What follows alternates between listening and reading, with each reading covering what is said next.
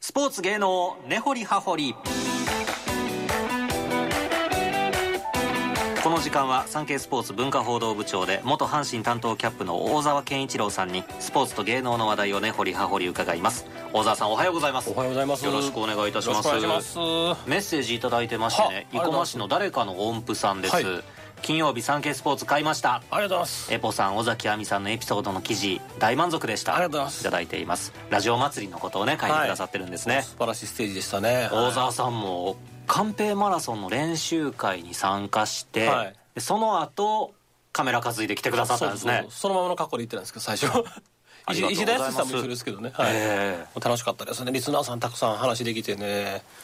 え広島から来られた方とか広島と長野長野と県遠方からもで本当にでリスナーさんってなんか名産物持ってきはるんですよねほうほうあほうの広島の、えーっと藤井藤井隆さん藤井隆さんはなんかもみじまんじゅう配ったって私も一つもらいました僕もいただきました藤井さんどうもありがとうございましたあり今が日とは多分うございます聞いてくださっ長て野る県人会さんもなんかりんごのなんかお菓子持ってきはってはい ええ楽しかったですわ嬉しいですねは大沢さんなんかあの千社札作ってはりましたよねああれちょっと大沢健一郎って書あいれてちょっるとパクリなんですけどねでそのアナウンサーやったってあれええな思うんですああいうの作れるんですねネットで千社札はいいい全然です安いですはい、はいでもうサインもしてあほんまにもう恥ずかしいですわ完全なラジオタレいントやでいすねやなもうことないですけどもうリスナーさんあってですからね、はいもう来年はステージの上でなんかトークしましょ取う。材の方で、はいありがとうございますありがとうございます。楽しかったです、さあ本題に移りましょうかあ。今日もヴィッセル神戸初優勝おめでとうございますおめでとうございます。えーえっとねリスナーのラオひろたさん、はい土曜日行ってきましたよと。ああすごい天皇杯の優勝の時とはまた違う喜びでした今朝は大沢部長が語ってくれるみたいなので楽しみにしていますとはいつぶやいてくださっていますうちの次男も彼女と行ってましたけどね、ああそうですやっかぱりあの天皇杯というタイトルを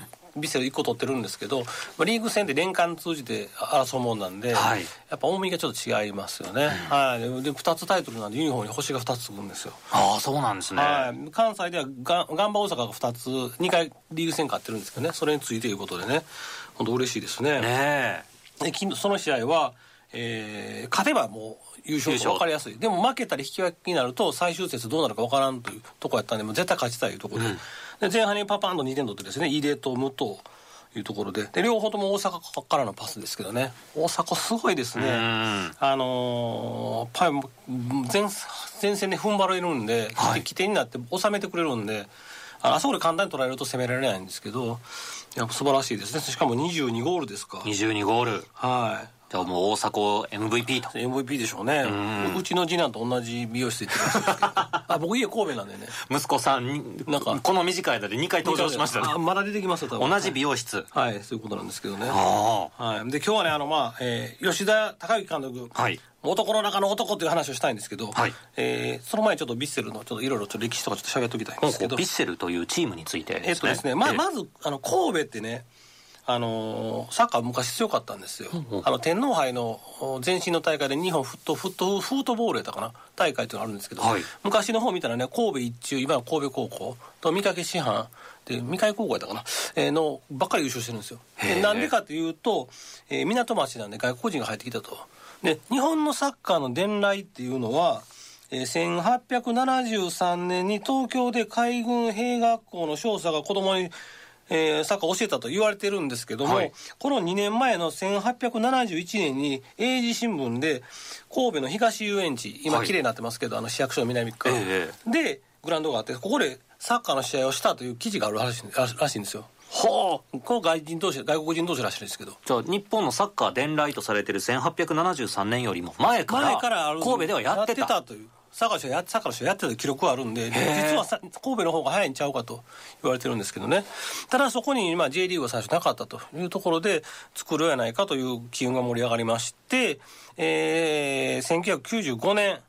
えーか前身は川崎製鉄水島岡山のチームなんですけど、そこのサッカー部を誘致して、えーチームを作ろうということになりました、へ当時のスポンサーは大英えーそのそのプロ野球持ってましてねダイエーホークホークススもありましたし、えー、と女子バレーもありましたしオレンジアタッカーズで陸上も強かったですね中山さんとかいてなんか飛ぶ鳥勢を落とす勢いやったんでもうサッカーもやらないかということだったんですけども僕これまあ有名な話ですけどもえーその1995年の1月17日が最初の練習日やったんですけどへえその日の朝に阪神大震災が起きたということでとで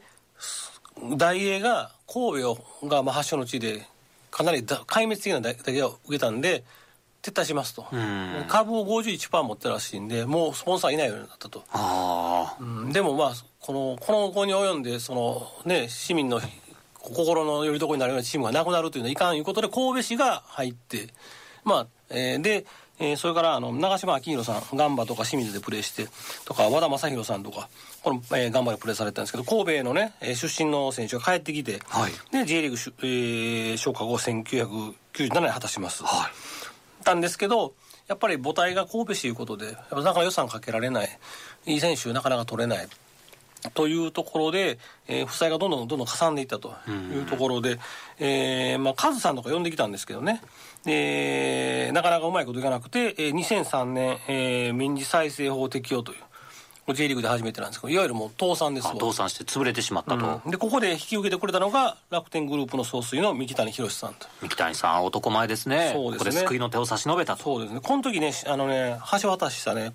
ヴィッセルの幹部の方僕よく知ってるんですけどもう三木谷さん以外におらんかったと、うん、で断れてたらもうチームなかったと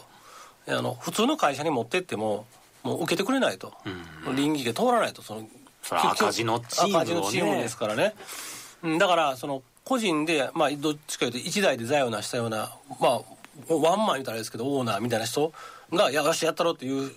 可能ことしかもう引き受け手がなかったということで三木谷さんにこう取られたら終わり終わりやった言ってましたね。ああ、もう俺の裁量で俺が金出すんやみたいな人やないとダメやったっていうでことなん実ですね際ねここの時は楽天で引き受けてないんですよ三木谷さんの個人資産会社みたいなあープリそうなんプリムゾングループというところで受けてるんですよ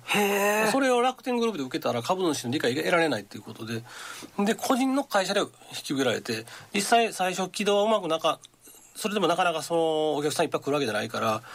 えーその赤赤字を個人で弁済されてたらしいですけどねは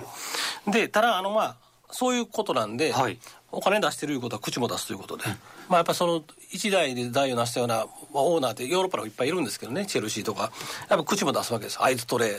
あいついらんあいつ使えなんであんなやつ使うねん監督クリアってそれはまあ言う権限はありますよね,ええ、そうですよねうんだから、あのーそう三木谷さんのおかげでこうチームは成り立ったんですけどやっぱりなかなかトップがこうなんていうんですかねこうトップダウンでバーンとくるんで、はいこうなかなかこうこらえしょうがないというか監督の交代がもう年間 5, 回ぐらいあるとかね。ああはあはあそういうのがまあ続いてたというところですね。でもまあお金かけたかったんで有名人はいっぱい来ました。えっ、とねイルハン来ましたよねイルハン覚えてますかねトルコの貴公子。おー2002年にあの、えー活躍してね男前でね一時的にめちゃめちゃ人気あったんですけど全然覚えてなかったですすぐ帰りましたけどねあ。すぐ帰ったんですかうんでカズさんはまあ移籍したんですけど三浦篤が三浦篤弘来て大久保嘉人も来て、ん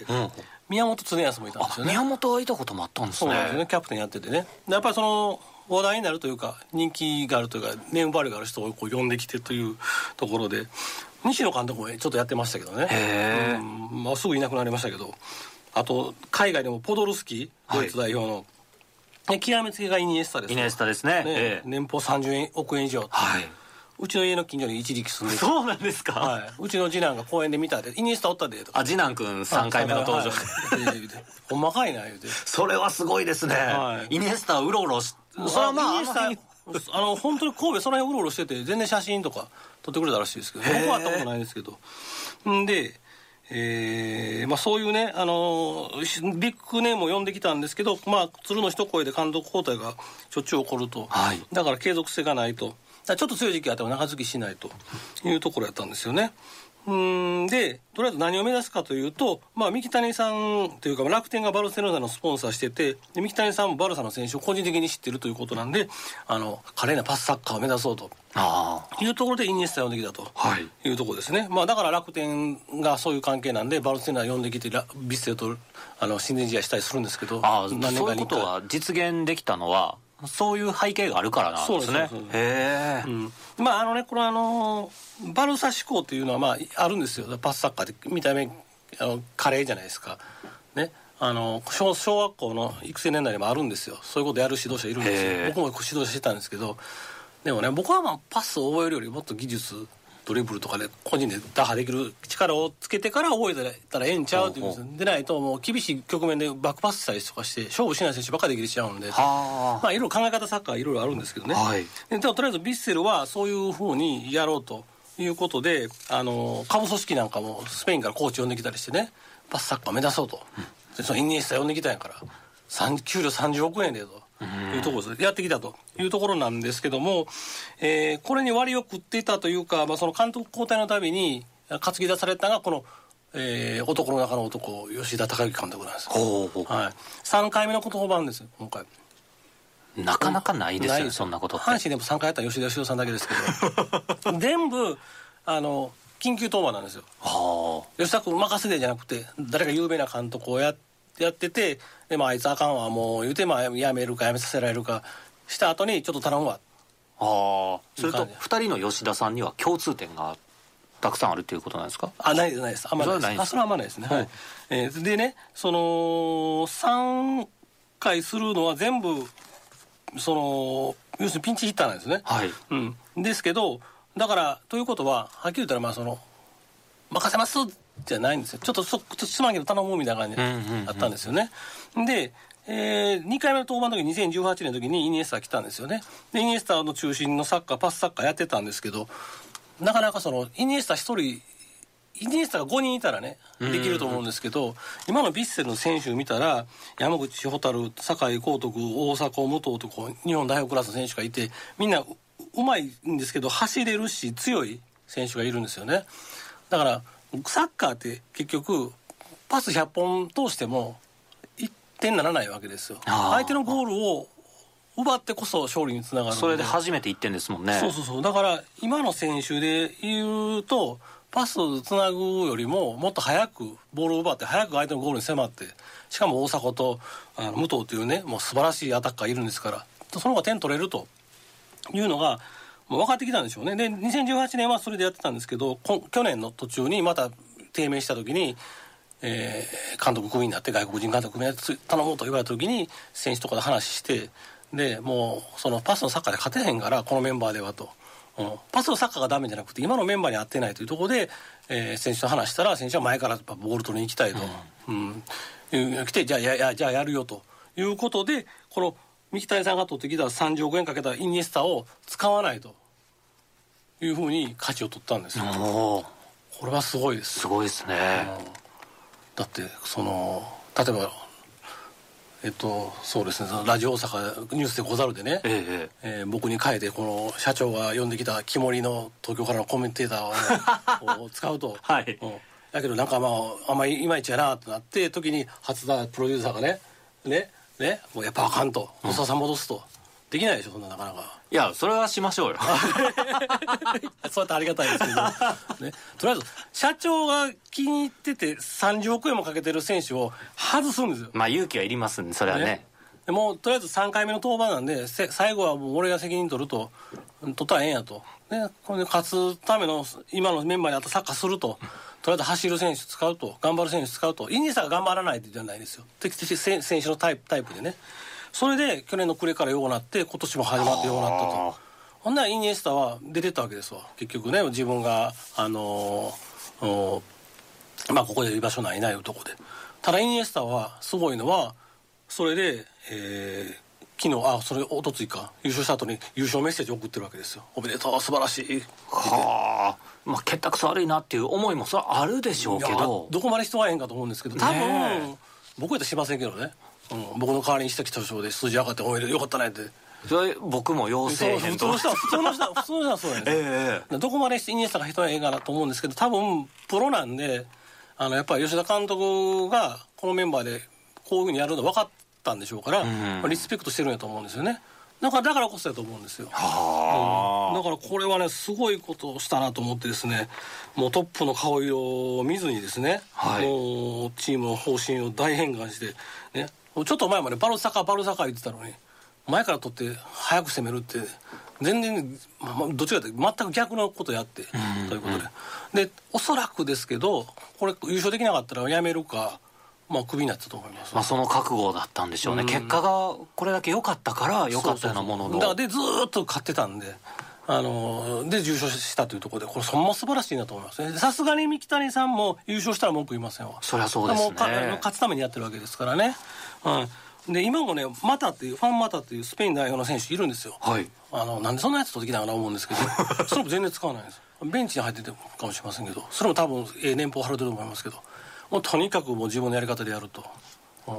で結果を出したでほんますごいなと思いますねえーうんそれとあの選手を取ってくるっていう段階からひょっとしたらまあ監督の意向っていうのもいりますよねうん、だから多分来年はやってほしい、やるってなんでしょうけど、そこでちょっとせめぎ合いあると思いますね、僕はこういうサッカーしたいって、まあ、勝ったから多分吉田監督、発言権、だいぶあると思いますけど、えでも、クラブとしてこういうことやりたい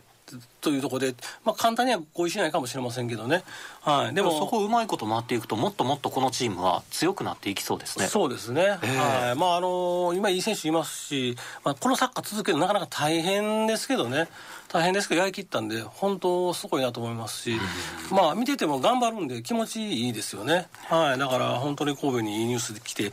よかったなと思いますけどあね。ーヴィッセル神戸はいはがいなぜ強いのかいかにして優勝したのかっていうことがよく分かりました、はい今関西のスポーツめっちゃ盛り上がってますねそうですね、小田さん阪神、オリックス、ヴィッセルですからね、はいだからあと神戸製鋼も頑張ってほしいですしね、そうですね僕はあの次ね、女子バレーの JT マーベラスにちょっと注目してるんですけど、 JT マーベラスも兵庫県えっとね、練習拠点が大西宮市にあって、はいで本拠地が本拠大地は大阪阪市なんですよ、はい、だからここも頑張ってほしいなと思います、ね、頑張ってほしい、しいですね、はいええ産経スポーツ文化報道部長元阪神担当キャップの大沢健一郎さんにお話を伺いました大沢さんどうもありがとうございましたありがとうございました。